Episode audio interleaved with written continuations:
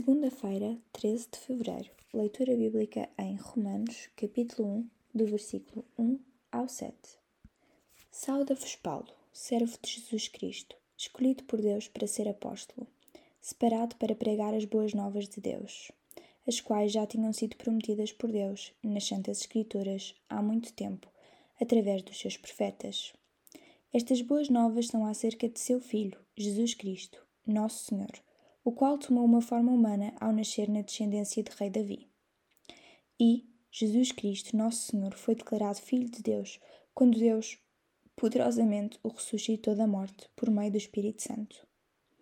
Através de Cristo, Deus deu-nos o privilégio e a autoridade de anunciar aos gentios em toda a parte o que Deus fez por eles, para que possam crer e obedecer-lhe, trazendo glória ao seu nome.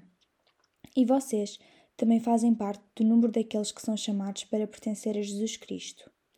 A todos vocês que estão em Roma, a quem Deus ama e que foram chamados para fazer parte do número dos santos, que vos sejam concedidas a graça e a paz de Deus no vosso Pai e de Jesus Cristo, nosso Senhor. O apóstolo Paulo escreve aos cristãos que viviam no coração do Império Romano. Estes cristãos conheciam o que se passava nas arenas, um dos seguidores de Cristo, lançados às feras, crucificados ou queimados vivos. Paulo estava consciente da ameaça mortal que pairava sobre cada discípulo de Jesus em Roma. Por isso, apresenta-se como o servo de Cristo, ou seja, escravo de Jesus, pois um escravo não tinha quaisquer direitos.